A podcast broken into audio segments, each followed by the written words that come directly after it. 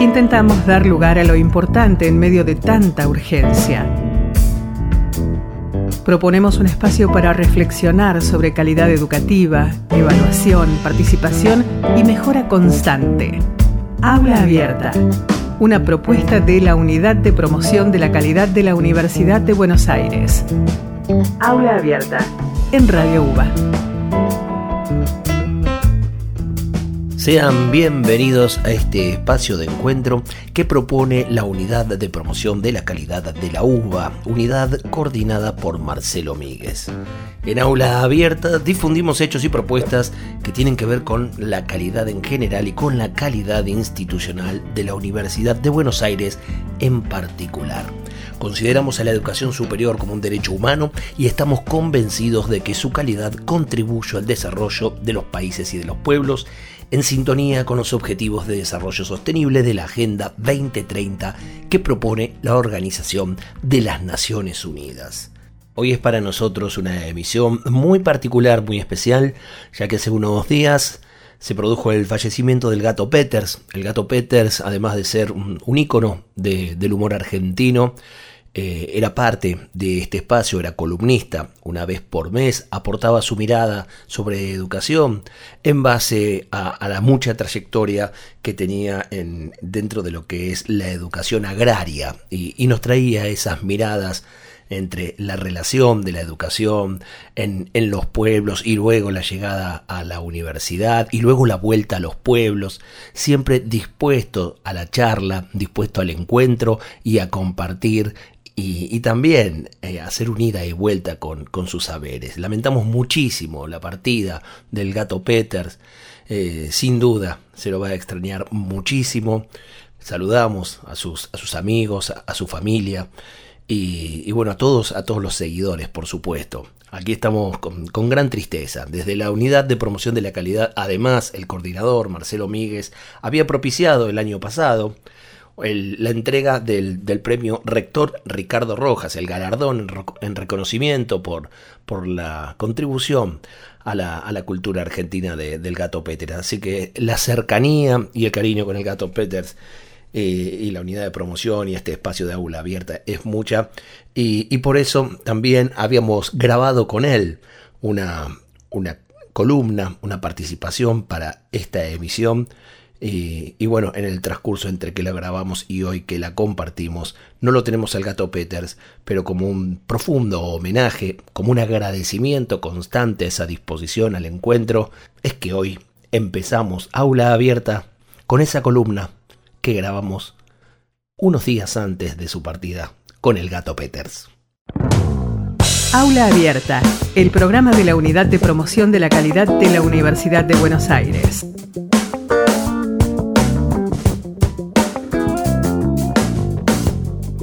Y voy al encuentro ya en aula abierta de un amigo de la casa. Cada tanto nos damos el gusto de preguntarle por qué lugar de nuestra patria eh, anda, qué historias está recolectando para luego compartirlas de, manera bella y, también, ¿por qué no?, que nos hable algo de educación que algo, algo sabe y bastante trayectoria tiene. Me refiero al amigo, al gato Peters, parte de Aula Abierta. ¿Cómo estás, gato? ¿Cómo te vale? Un gusto estar en aula abierta, un gusto estos encuentros y llevar adelante una agenda de alguna nota de color, como vos decís, juntada en los territorios, siempre con algún toque de federalismo y también eh, recorrer los caminos de nuestra amada educación. Hablando de educación, justamente, acordamos charlar un poco sobre lo que es la capacitación docente y cuando hablas de federalismo, eh, hay, algo interesante, ¿no? Eh, que es que la capacitación eh, docente está a cargo de las provincias. ¿Y eso es una cuota de federalismo necesaria o juega un poco en contra de la calidad de esa, de esa capacitación? Pareciera, Alejandro, que en un momento fue eh, una necesidad y, estaba bien. Y hoy pareciera que hay una necesidad de, nacionalizar esta formación docente. Pero esto es por el escenario. Eh, en la preparación de esto, en la previa, por ahí triangulábamos mensajes contigo y con Marcelo Míguez respecto a una nota que publica el profesor Daniel Lauría eh, respecto al tema de, nuestra, de nuestro tema, el de la calidad educativa. Y más allá de lo que Daniel dice y en lo que deberíamos coincidir todos los argentinos, un escenario de, con serios problemas de calidad educativa, sobre todo en nivel primario, en nivel secundario, y, teniendo en cuenta la urgencia de salir a, a solucionar esto, a hacernos cargo, a hacerle frente, antes de que algún proyecto trasnochado nos lleve puestos con este, mecanismos que por lo menos nos asustan a priori. Y en defensa, como siempre, de, la educación pública de la que somos producto.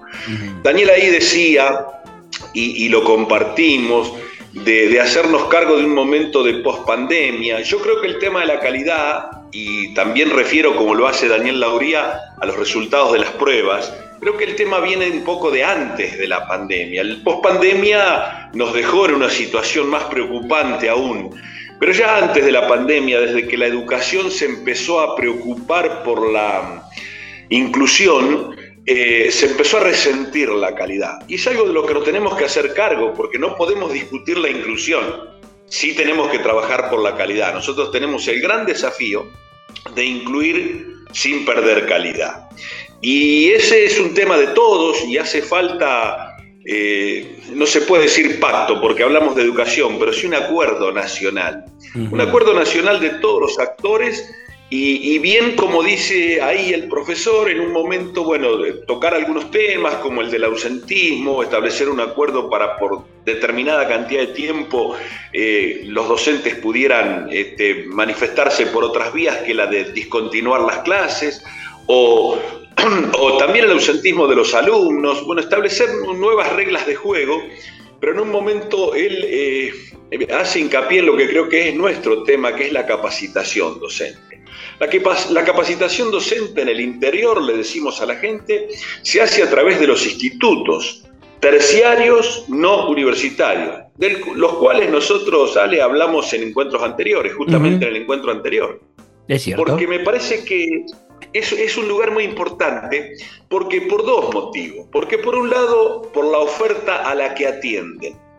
Chicos que egresan del nivel medio, del nivel secundario, a veces sin posibilidades de viajar a una ciudad para acceder a, la excelencia del claustro de una universidad, o, o, que no tienen en sus lugares, en sus territorios, acciones de extensión universitaria para acceder. Entonces en estos institutos se encuentran una salida. Por otro lado, el arraigo. Este chico seguiría trabajando en su medio, sigue integrando su familia, la situación que tenga. Entonces, son importantes los institutos por ese lado. Y por otro lado, los institutos atienden, si lo hacemos una primera clasificación elemental, atienden dos matrículas, la formación docente y la formación técnica. Entonces, a mí me parece bueno, después vamos a hablar de la formación docente, pero la formación técnica es muy importante, pero se deberían repensar estas carreras, en instalar, como propone Daniel, una eh, supervisión nacional, una dependencia de los institutos, por lo menos por algún tiempo, en esta lucha a favor de la calidad, que fueran supervisados desde el nivel nacional, que pudieran enjuagarse de los colores políticos o de los momentos políticos que a veces toman en el territorio, porque X intendente le consiguió tal carrera, o porque tal profesor, para que no pierda este, esas horas de clase, seguir dando esa carrera. A veces las carreras en el interior hay que darlas a ciclo cerrado, porque no hay matrícula para sostenerlas en el tiempo. Y a mí me parece que las carreras técnicas deberían indisolublemente estar vinculadas con el plan estratégico de desarrollo de cada territorio. O sea, para este plan estratégico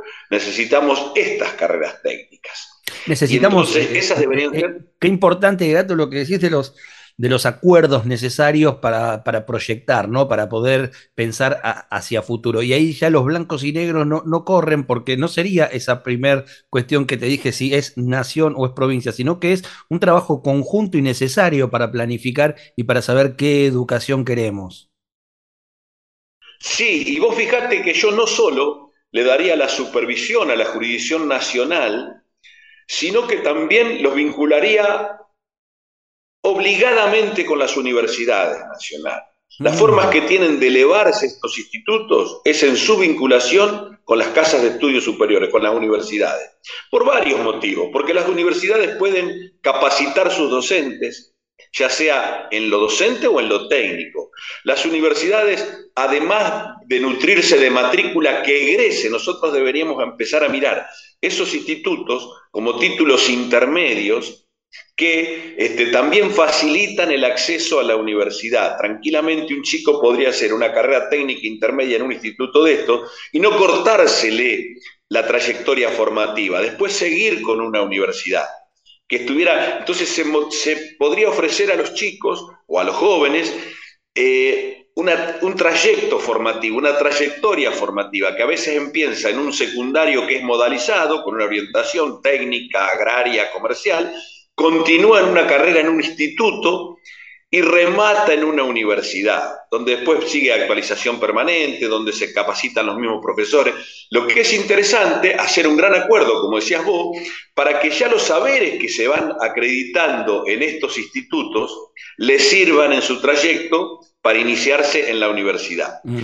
Pero el otro aspecto, quizá más importante, es la formación docente, que es por donde empezamos. Estos institutos son responsables de los docentes que cubren en todo el territorio la formación inicial, primaria y secundaria.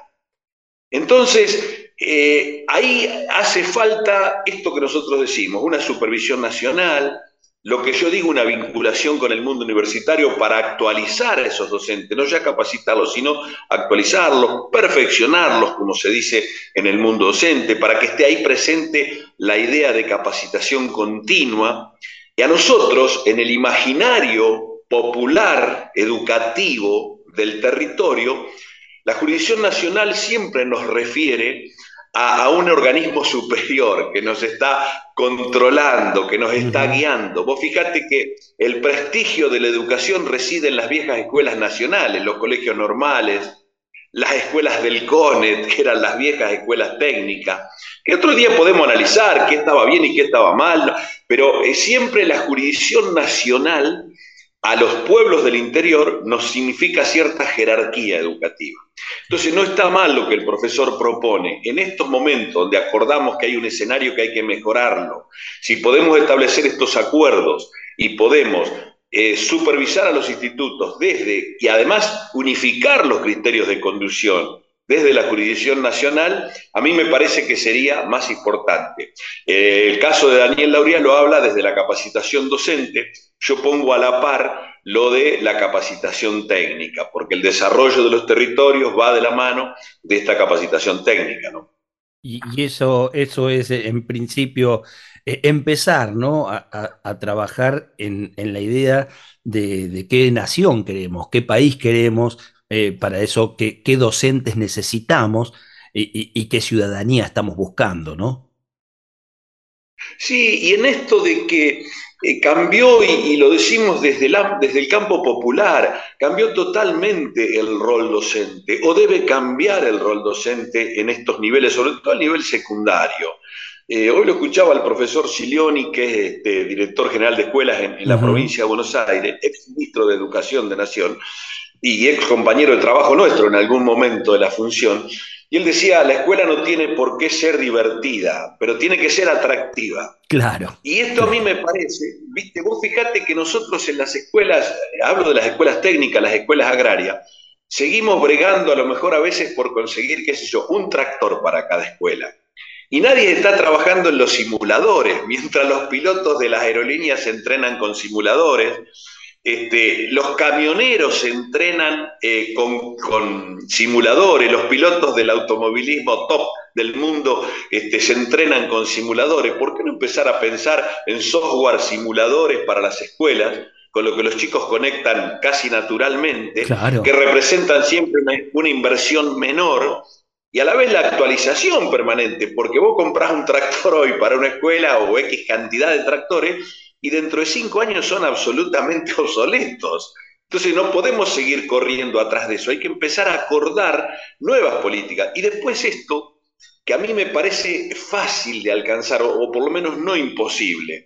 O sea, ya el conocimiento puro como nosotros lo transitamos en nuestra etapa formativa, no está en los docentes. El docente es un animador, el conocimiento está, si querés, en un aula, en las pantallas del mundo, que podrían estar fácilmente en todas las aulas las pantallas. Están en una gran cantidad. Sigue faltando en la educación rural. Pero te quiero decir, el conocimiento está ahí. Hoy un pibe de campo con poca escuela tiene que cambiar el aceite a un tractor y baja un tutorial en el galpón del campo. Claro, para ver ese modelo de tractor, cómo se desenrosca el tapón que tapa el aceite. Por ese lado tenemos que ir nosotros, ¿me entendés? Nosotros tenemos que... ir por ese lado. A mí, no me parece imposible el docente junto con el alumno bajar ese tutorial. Creo que, el docente se tiene que Sí. Eh, no, creo que es el, rol más importante que puede tomar el docente, este que, que, decís de animador, de guía, de, de marcar también el camino entre tanta maraña también de información, ¿no? Por dónde ir, cómo tomarla, pero no así este, la, información dura, es así se consigue, cómo conseguirla, este, cómo no, no caer en el engaño. Hay muchísimas tareas importantísimas de un buen docente y, a eso hay que tender, ¿no? y bueno, terminar de desentrañar esta coyuntura de chicos que del siglo XXI, eh, docentes del siglo XX, instituciones del siglo XIX. En algún momento hay que trabajar sobre todo eso, ¿no? Claro, y aquel docente que nosotros tuvimos a lo mejor en el secundario, este, que nosotros lo poníamos desafiante al frente de una clase y queríamos a ver si hacíamos una pregunta que el tipo no supiera. Eso está totalmente superado. El docente debe ser un animador desde el grupo, entre la gente, entre su matrícula, y como vos decís, a veces a eh, guiar en cómo encontrar la información, cuál es la que sirve, cuál no, aprender a discernir cuál de esas informaciones es la que podemos tomar. No tenemos la obligación de saber todo. Hoy tenemos la obligación de poder acompañar y siempre tenemos un plus en el aula, que es nuestra pasión docente, nuestra vocación de enseñar y la expertise que te da la experiencia también. y, el, y a lo mejor el haber hecho ese trabajo. Entonces, no hay que tenerle miedo a las nuevas generaciones. Y en la formación docente, me parece, en los institutos, que hay que trabajar esto, ¿no? Querido Gato Peters, eh, me gustaría, como siempre, cerrar eh, contando y compartiendo algunas de las tantas lindas historias que tenés eh, atesoradas. Te cierro con dos notas de color, Ale. El fin de semana hicimos una gira artística, como solemos hacer, estuvimos el jueves en Mendoza para una reunión de los grupos CREA, que son consorcios regionales de experimentación agraria. El viernes estuvimos en Marco Juárez, que es provincia de Córdoba, y el sábado estuvimos en Venado Tuerto, que es provincia de Santa Fe. En Venado Tuerto me regalaron esto. Esto es un poncho santafesino que existe por ley. Este poncho santafesino se creó por ley y este marrón del paño del poncho representa la tierra santafesina y la gente que habita ese terruño. Esta franja roja representa el espíritu federal y es un homenaje al caudillo de ellos que fue Entanislao López. Los hilos celestes que ves acá es el agua santafesina que corre por ríos, arroyos y cañadas. El verde es de los pastizales santafesinos y el amarillo es del cereal, es del trabajo agrícola santafesino. Me pareció interesante que un territorio... perdón, ¿y el, color, ¿y el blanco? ¿me, dijiste, ¿Me dijiste el color blanco? No tiene blanco. Ah, es celeste. Ah, no, claro, es, es, marrón celeste de los hilos de agua. No, el, celeste es muy, muy clarito. Eh, eh, se ve celeste eh, a los costados, pero el centro parecía blanco. Es un celeste bien clarito. ¿Te imaginas que cuando a mí me regalaron esto y una matera, un equipo de mate que agradezco mucho y voy a usar mucho, pero automáticamente me fui a googlearlo, así que este, me, me noticié de estas cosas.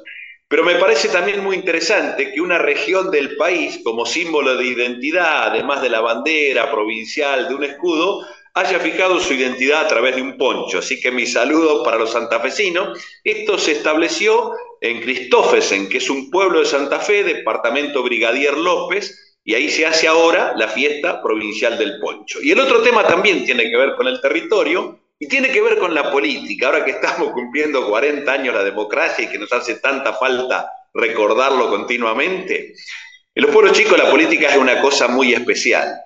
Hay un pueblo que se llama Colonia Italiana, provincia de Córdoba, pegado a Corral de Bustos, departamento Marco Juárez, que se hace la fiesta, el Festival Nacional del Mate, así se llama, Festival Nacional del Mate. Que algún día van a tener que explicarlo porque se hace de noche y con baile, ¿viste? Baile en esa zona es cuarteto, ferné y cerveza. Al mate no hay por dónde entrarle, pero bueno, ellos lo hacen. Y ahí una, esa política muy especial de los pueblos, ¿no? Y, y me decían que el otro día, ahora en las elecciones, hace muy poquito, Alejandra, que es la candidata intendente que gana, que es del fin del, intendente actual, que se llama Alberto Prioto, casi pierde las elecciones, te imaginas, los números votantes son muy pocos, viven unos cientos de personas ahí. Entonces dice que este, casi pierde las elecciones porque le impugnaban boleta. Los gringos que habitan esa zona este, eh, querían que ellas se enterara que la habían votado. Iban con una lista corta de la Junta Vecinal y arriba nación y provincia no llevaban nada. Entonces, como la boleta tenía mucho en blanco, ellos le hacían una cruz al lado del nombre impreso de la candidata intendente, le firmaban y le escribían el nombre de ellos. Fulano de tal, yo te voté, Alejandra. Así que le impugnaron un montón de votos. Tendría que haber ganado por 100 votos y ganó por 60 por las impugnaciones. Decime si no es maravilloso. Lo una maravilla. Claro que es cierto. Una maravilla, una maravilla, donde está la fiesta del mate. Mirá, eh, me hiciste recordar a un querido amigo, Lucho Guedes, que él toma el, el Fernet en el mate, se ceba mate con Fernet, así que podría tranquilamente presentarlo en la, en la fiesta del mate. Y ahí está la solución, porque en un baile con cuarteto no da para tomar mate. Ahora, si el mate con Fernet, puede ser. Querido gato, hasta la próxima. Ale, un gusto como siempre, nos estamos viendo. El gato Peters pasó por aula abierta. Aula abierta en Radio UBA.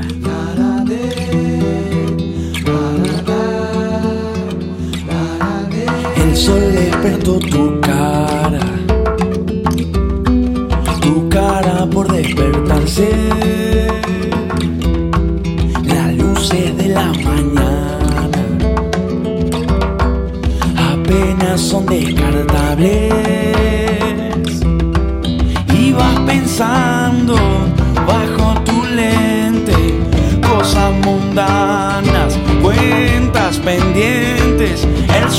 años de gente, río de plata, pared enfrente, bajo tu vieja humanidad.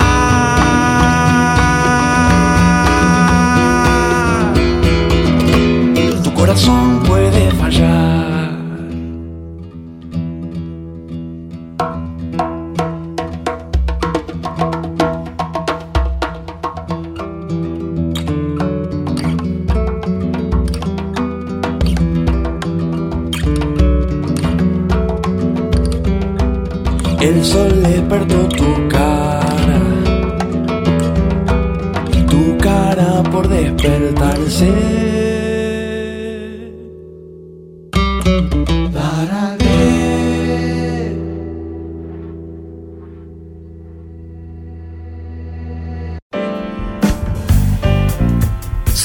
unidad de promoción de la calidad. Somos UBA. Aula Abierta calidad universitaria para la mejora continua. Y es el momento de recibir en aula abierta a Adriana Rodríguez, decana de la Facultad de Agronomía y parte de aula abierta, quien acerca, propone temas que tienen que ver con el medio ambiente. Adriana, ¿cómo estás? Muy bien, ¿qué tal Alejandro? ¿Qué decís? ¿Todo bien? Lindo encontrarnos cada tanto aquí en el aire de aula abierta, poder conversar los temas que, que traes, que acercás, que propones, pero además lo haces proponiendo diversas miradas. Contanos eh, y presentanos a quien nos va a acompañar hoy en esta charla. Bueno, qué invitados de lujo te traigo siempre, ¿eh, Alejandro? Ni hablar. Bueno, hoy nos acompaña María C. Martín. María es profesora de la Facultad de Agronomía, profesora asociada, es doctora en Ciencias Agropecuarias, ingeniera agrónoma. Eh, su carrera académica y científica la desarrolló en la Cátedra de Ecología en el IFEBA, es investigadora del CONICET también. Eh, fue durante ocho años directora de la licenciatura en Ciencias Ambientales y en sus múltiples eh, temas que ha, que ha investigado, últimamente se ha dedicado a cuestiones relacionadas con la higiene urbana, con el manejo y disposición de residuos sólidos urbanos. Y en esta línea que, que, inauguró hace algunos años, es la coordinadora del Observatorio de Higiene Urbana que eh, a través del cual, de un convenio con el gobierno de la ciudad de Buenos Aires y la universidad y nuestra universidad, eh, estudia, analiza los comportamientos de los ciudadanos en esta materia. Así que yo no hablo más y me parece que es hora de que María nos cuente esta experiencia. María, bienvenida, eh. muchísimas gracias por este tiempo. Bueno, muchas gracias a ustedes por la invitación, un placer. Nos dice Adriana que, sos coordinadora del Observatorio de Higiene Urbana de la Ciudad de Buenos Aires y uno lo primero que, se entera es que existe un observatorio de higiene urbana en la Ciudad de Buenos Aires. ¿De qué se trata? Sí, ese es un buen punto, un buen punto de, arranque. Mira, eh, ya hace varios años eh, en, lo que es el servicio público de higiene urbana, que es un pliego que está licitado, ese servicio, una cantidad de, compañías que hacen eh, toda la recolección de húmedo y la higiene de la ciudad. Eh, la recolección de residuo húmedo uno le dice a la recolección de lo que en la ciudad de Buenos Aires vemos como los contenedores negros, que es lo que llamamos basura, ¿no? Eh, y entonces ese ese presupuesto y ese, ese contrato que tiene asignado la ciudad tiene una parte eh, destinada a esta especie de, organización o de figura que se llama Observatorio de Higiene Urbana. Entonces, esto tiene un financiamiento que está regulado, está legislado y previsto, y eh, lo que propone, eso lo cambiaron justo eh, cuando nosotros nos incorporamos eh, desde la Universidad de Buenos Aires y la Facultad de Agronomía en particular, donde dijeron que lo que les parecía mejor era que la conformación de, este observatorio fuera compartida entre por lo general, una universidad, es decir, una, una institución que, más dedicada a la investigación, y una eh, organización no gubernamental. Entonces, hoy por hoy lo conformamos eh, por partes iguales eh, con la Asociación Civil Sustentar, que, está por un lado, que, y la Facultad de Agronomía de la Universidad de Buenos Aires. Y ahí yo funciono como, por eso Adriana dice, coordinadora de la parte de, los proyectos que nos tocan o las responsabilidades que tenemos desde la facultad, y yo soy como eh, eh, la referente técnica, digamos, de, ese proyecto donde trabajamos un grupo, ahora después te contaré más, pero trabajamos un grupo de 12, 13 personas. ¿Cuáles este, son las responsabilidades? Hiciste referencia a responsabilidades de la facultad facultad dentro del observatorio? ¿Cuáles son las responsabilidades puntuales? Mira, eh, principalmente nosotros el trabajo que hacemos en una articulación con eh, la subsecretaría de higiene urbana, que es como si fuera la autoridad de aplicación y que tiene a cargo la responsabilidad desde el gobierno del observatorio y de la higiene de la ciudad, eh, lo, que, lo que en términos generales te podría decir que lo que hacemos es generar evidencia, datos de, eh, que son información que es necesaria para mejorar las políticas públicas de, higiene urbana y de gestión de los residuos en la ciudad. Entonces, eso es como una cosa eh, grande y por ahí medio abstracta, pero concretamente, por ejemplo, te, puedo contar algunos proyectos. La, ciudad, por ejemplo, tiene unos estándares de higiene que se evalúan eh, con, las empresas que prestan el servicio público, eh, que está eh, está estandarizado y que se evalúa y se monitorea dos o tres veces por año. Esa es una parte, es un proyecto que, lo lleva adelante principalmente la Asociación Civil Sustentar. Eh, y eh, ese, esos estándares, ese monitoreo de calidad para ir evaluando eh, año a año cómo, cómo evoluciona la higiene o el estado de la higiene de la ciudad, solo se hace en los barrios urbanizados, que es la mayor parte de nuestra ciudad. Pero, por ejemplo, en nuestra ciudad hay también algunas zonas de barrios que se llaman no urbanizados, no consolidados, lo que le decíamos las villas de emergencia, ¿no? que ha tenido distintos nombres. Bueno, hoy se habla de zonas vulnerables, barrios vulnerables, y esa parte la agarramos desde Facultad de Agronomía. hemos desarrollado, por ejemplo, en, en, estos años que hace también, no te conté, pero en este proyecto venimos trabajando desde fines de 2018 en este, en este convenio.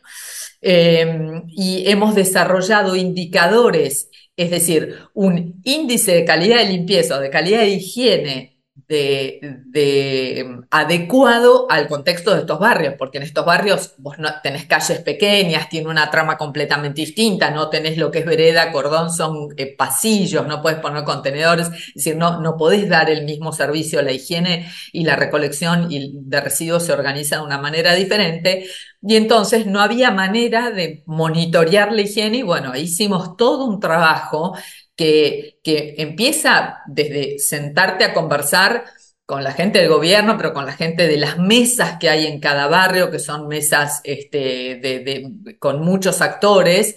Eh, y entonces uno empieza a trabajar y a diseñar a ver cómo puede adecuar una herramienta a eso. Y bueno, eso es, es por ejemplo, una de las, de las este, de las responsabilidades que hemos logrado de, claro, y hemos logrado desarrollar eh, un indicador que eh, lo, eso justamente lo terminamos el año pasado, lo probamos una vez y ahora en este momento estamos en plena tarea de volver a, relevar, a monitorear para evaluar, digamos, lo, hicimos el año pasado cuando lo lanzamos. Eh, surgen resultados de ahí, lo más importante que surge es un diagnóstico muy adecuado y muy riguroso sobre el cual pueden accionar y mejorar eh, estrategias o acciones o intervenciones desde el servicio público de higiene eh, para mejorar o para corregir las cosas que uno detecta. Y entonces ahora estamos justo transitando estos días en los barrios, haciendo las mediciones, está el equipo, eh, estamos midiendo de nuevo para ver en qué medida los índices mejoran. Entonces, ese, por ejemplo, es Hablamos de los estándares, ¿estamos hablando de estándares internacionales que, que se aplican o, se han elaborado eh, esas, eh, esas métricas aquí en nuestro país?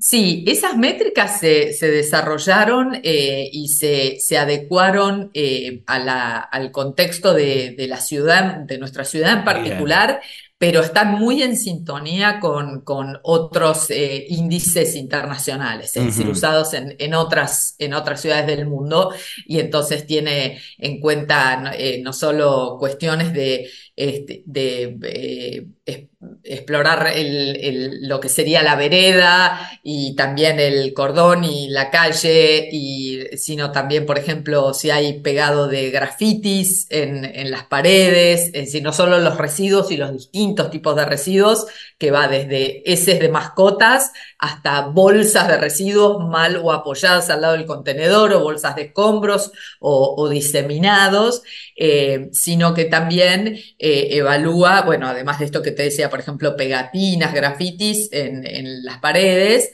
Em, de, los frentes, de las fachadas o de los contenedores, también evalúa lo que, es la infraestructura para disposición de residuos, que en nuestro caso, como ocurre en otras ciudades del mundo, es contenerizado, con incluso dos contenedores eh, que separan las, dos corrientes principales que hay hoy por hoy en la ciudad, que son los residuos reciclables, que a veces los llaman secos, y los residuos húmedos, que es la basura, los orgánicos principalmente, pero además eh, todo tipo de, digamos, el barrido, el este, apósitos, eh, eh, por supuesto restos de cocina y, todo lo que no cumple con la, con la condición de, reciclable. Hay, hay, dos preguntas que me vienen de lo que estás de lo que estás diciendo. Estamos hablando con María C. Martín, coordinadora del Observatorio de Higiene Urbana de la ciudad de Buenos Aires. Eh, primero, eh, el, tema de los contenedores que nombramos tanto en la ciudad de Buenos Aires, eh, que cruzando la General Paz ya hay muchos municipios que no los tienen, que siguen con la bolsa de basura en el canasto de la puerta y la recolección que pasa casa por casa. hay todavía conflicto, no está del todo aceptado eh, es que no quieren eh, estos lugares, porque si fuese tan bueno el contenedor ya estaría eh, instalado en, esos otros municipios, o al revés, si, la recolección casa por casa es lo que resulta, ¿por qué en la ciudad de Buenos Aires no se siguió con aquel el método de pasar por, por los canastos de las casas?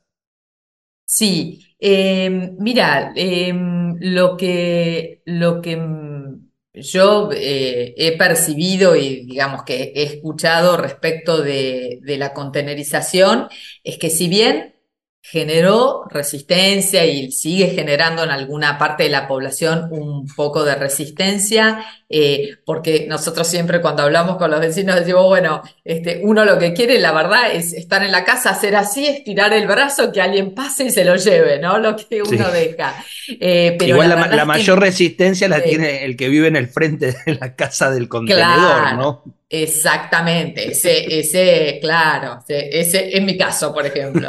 Este, justo a mí me tocó. Eh, y, entonces, no, lo, que se sabe, digamos, lo que se ha evaluado es que la higiene en general y la gestión del residuo mejoró muchísimo con la contenerización. Es una realidad, digamos, lo que es lo que, lo que indican los números. Yo ya cuando me sumé, eh, en esta evaluación y en este convenio eh, con, las tareas del observatorio ya estaba contenerizado el, residuo en la ciudad. Estaban empezando con las campanas verdes que después fueron transformados, pasaron a, contenedores verdes eh, y esto mejoró mucho. Creo que en otros municipios, digamos, es muy necesario en ciudades eh, como la nuestra, donde por ahí tenés una densidad o en lugares muy céntricos y todo, tenés grandes generadores que son estos edificios de muchas unidades y entonces eh, eso genera eh, mucha cantidad de residuos en,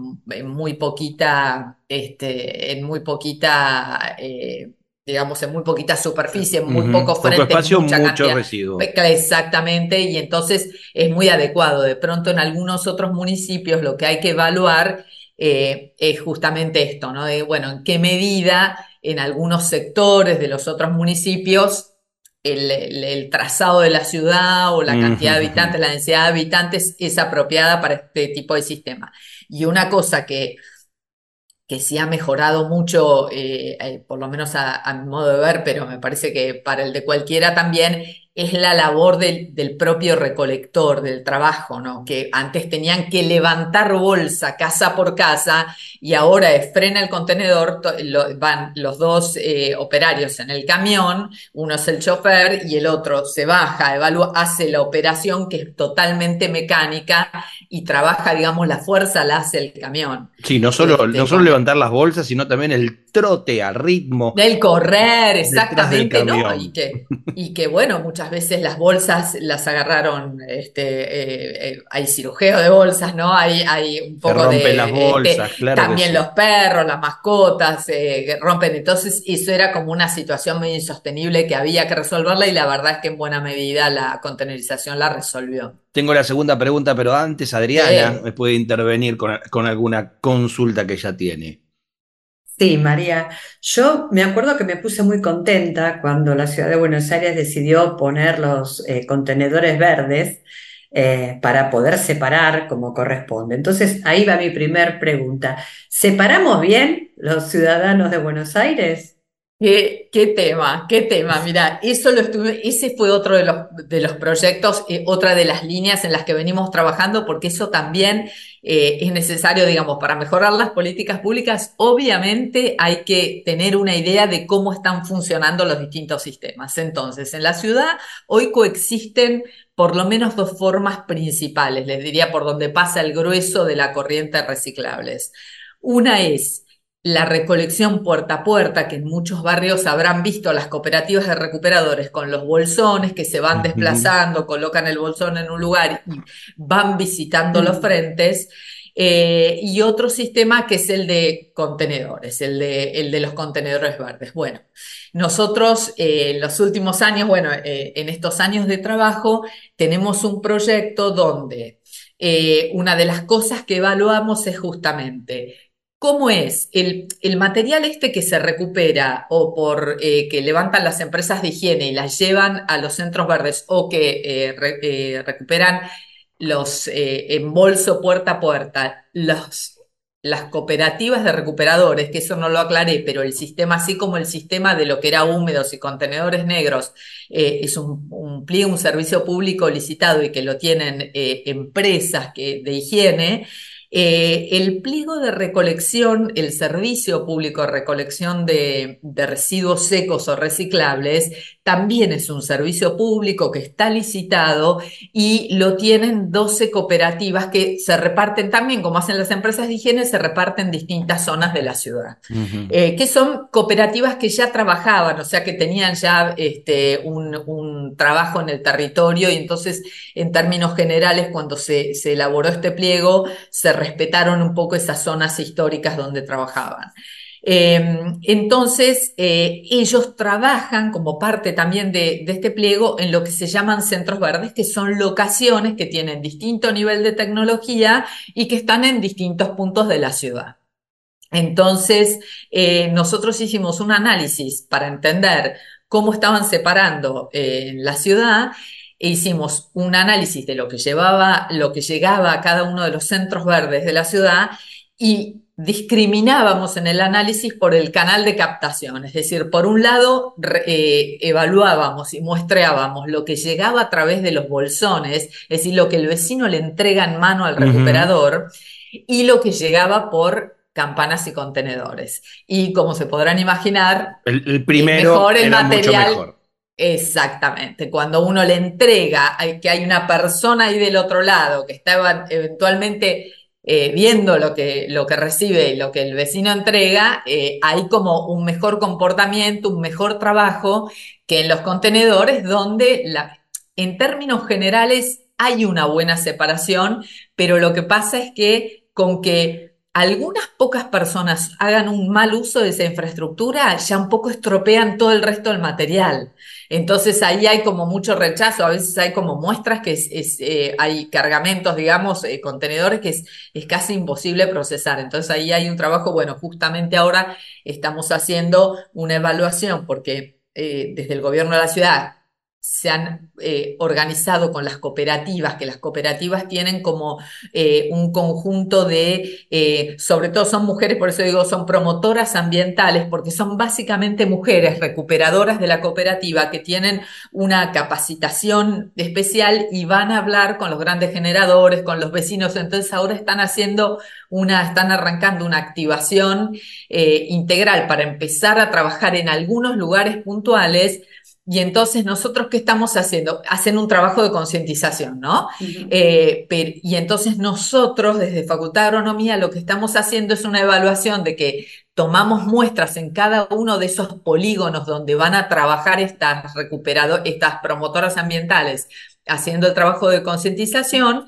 Justo terminamos la semana pasada de hacer un relevamiento de cómo están los contenedores verdes cómo se llenan, cómo, con qué calidad de material, con qué nivel de llenado, eh, para ver si somos capaces de detectar algún cambio, algún impacto después de que hagan su trabajo las, las promotoras que lo van a pasar a hacer eh, en las próximas semanas. Entonces vamos a hacer eh, los primeros días de noviembre, cuando ellas hayan terminado su trabajo, vamos a ir haciendo la evaluación a ver en qué medida mejora nuestra expectativa es que un poco mejore la calidad eh, y que sobre todo mejore el, nivel de, llenado de los contenedores, porque lo que notamos también es que hay, eh, hay relativamente en algún punto subutilización.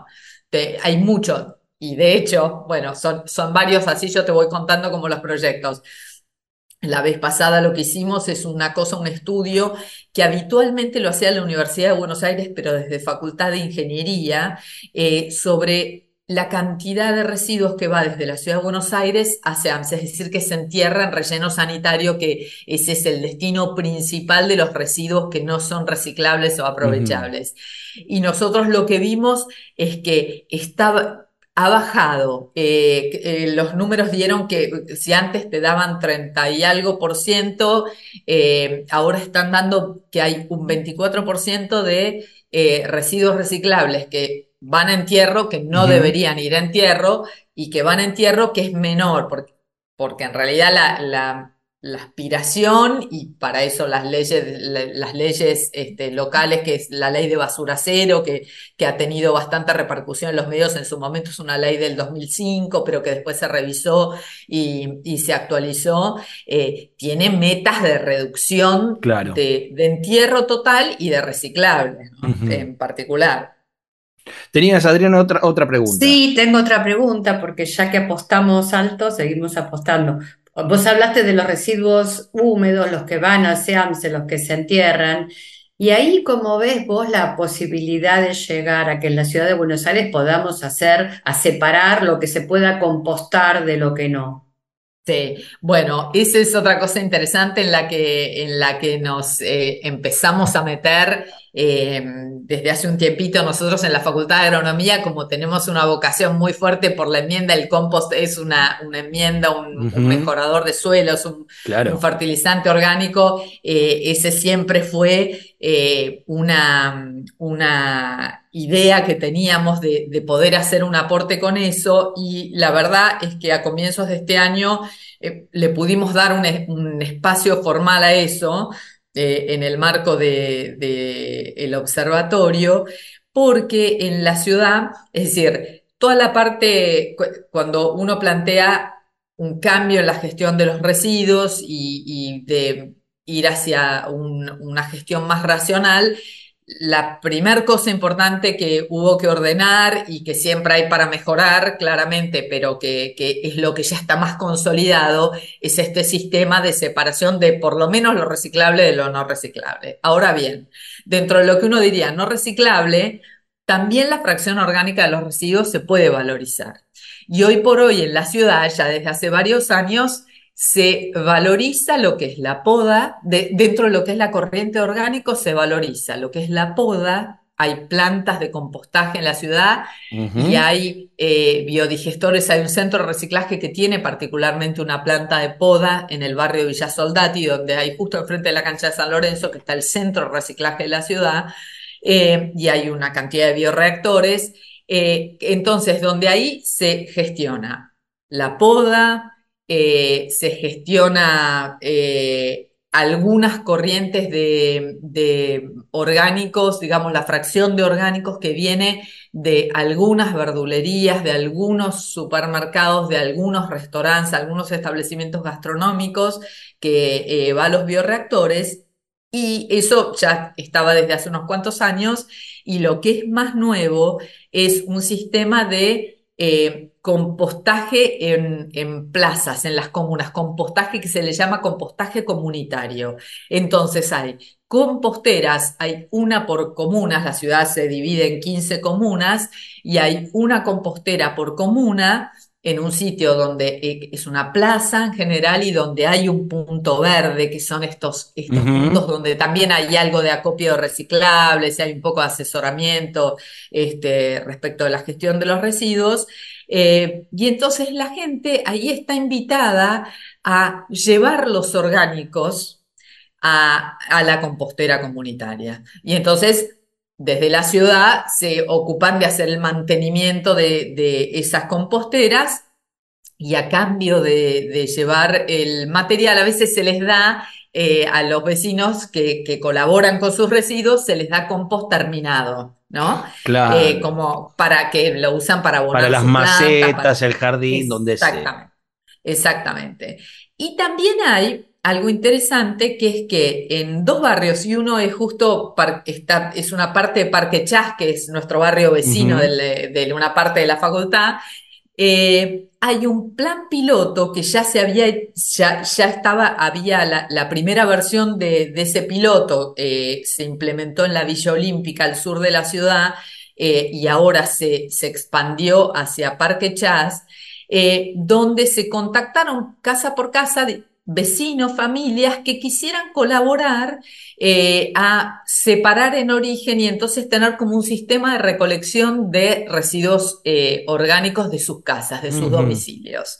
Entonces eso se está probando, se está, eh, se está, se está evaluando junto con en realidad una política también de estímulo del compostaje domiciliario que, es una cosa que nosotros que empezamos a trabajar con, con eso, con, con, ese ecosistema de compostadores domiciliarios, es decir, compostador domiciliario es el que tiene una composterita, unos, unos este, baldes apilados. Que eso, que hay que aclarar que es algo sencillo y que se puede tener en un balcón.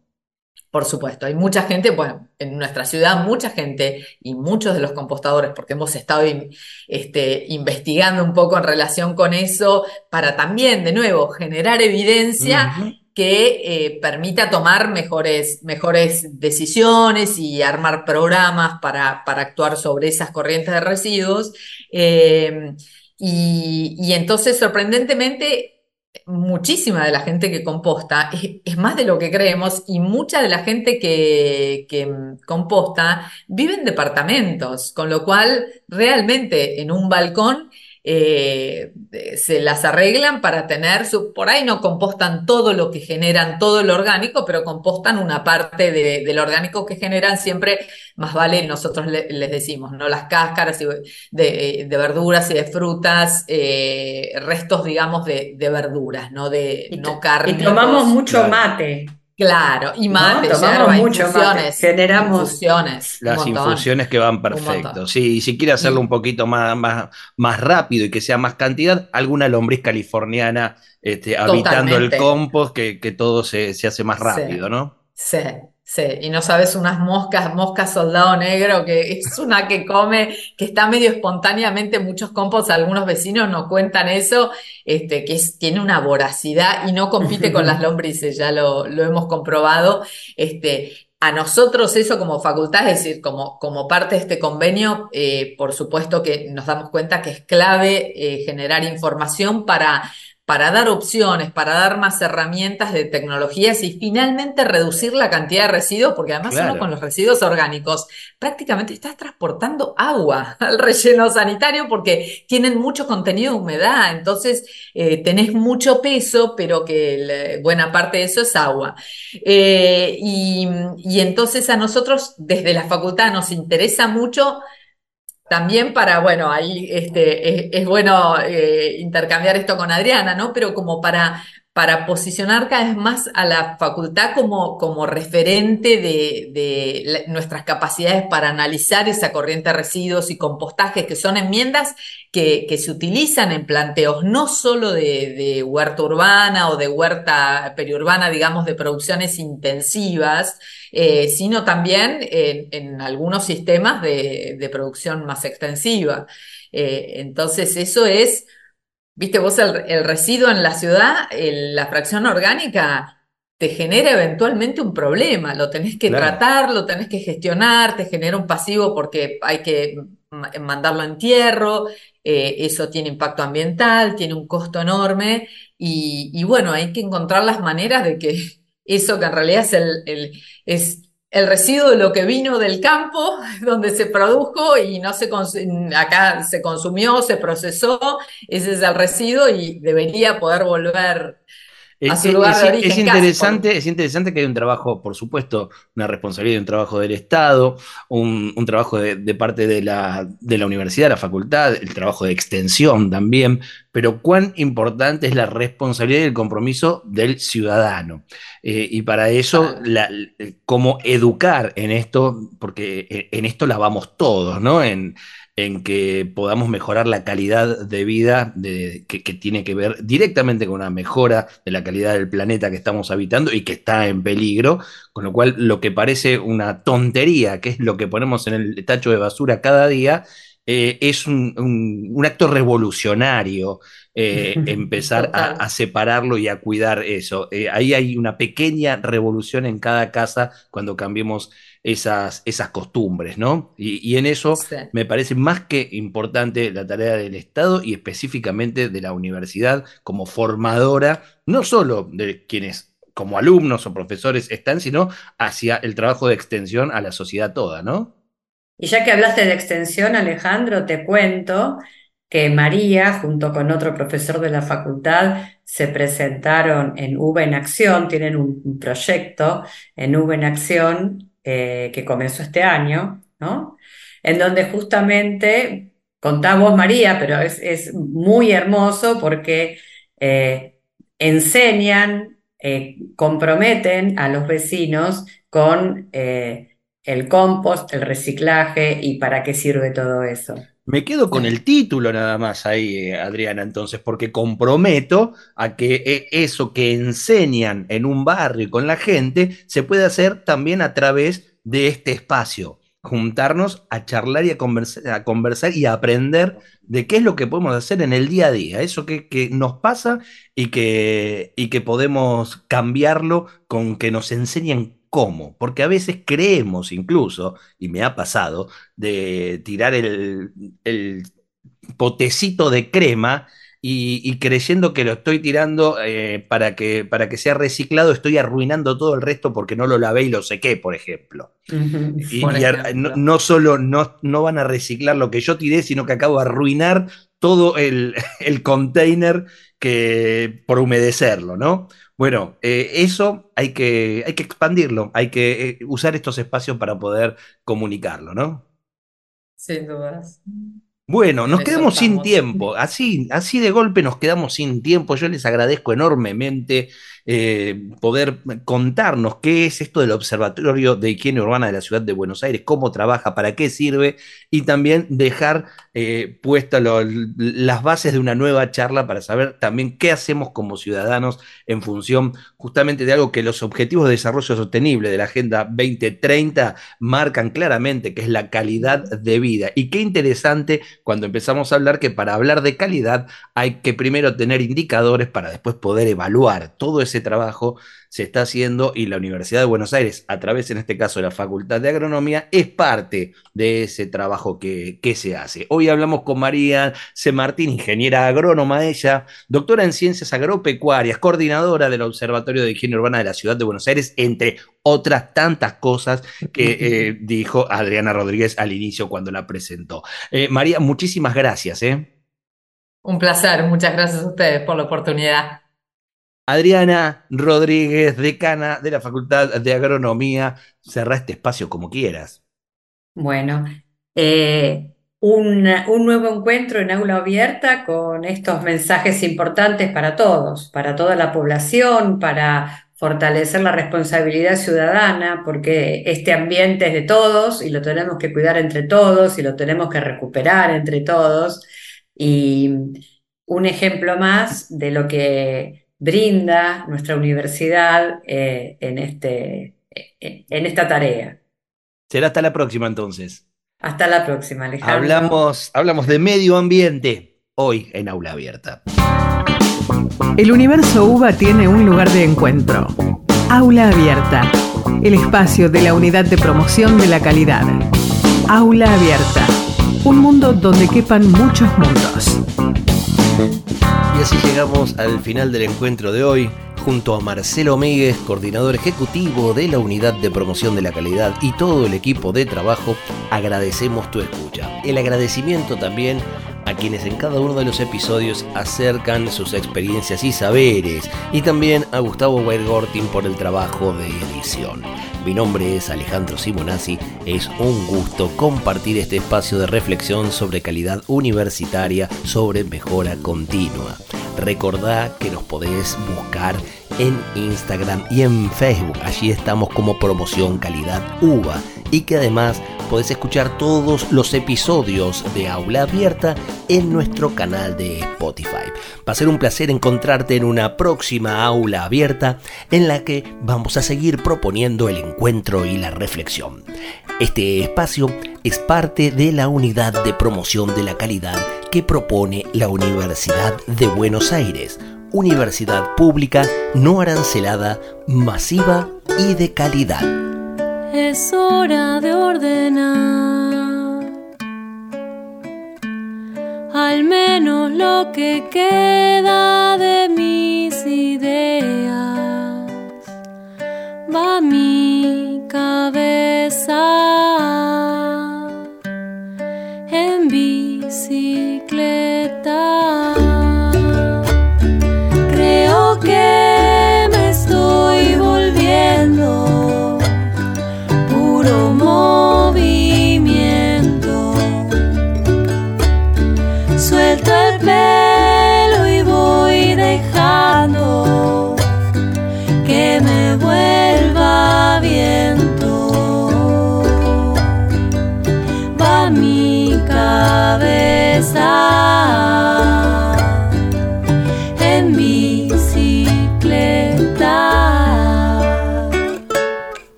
Abierta, el programa de la Unidad de Promoción de la Calidad de la Universidad de Buenos Aires.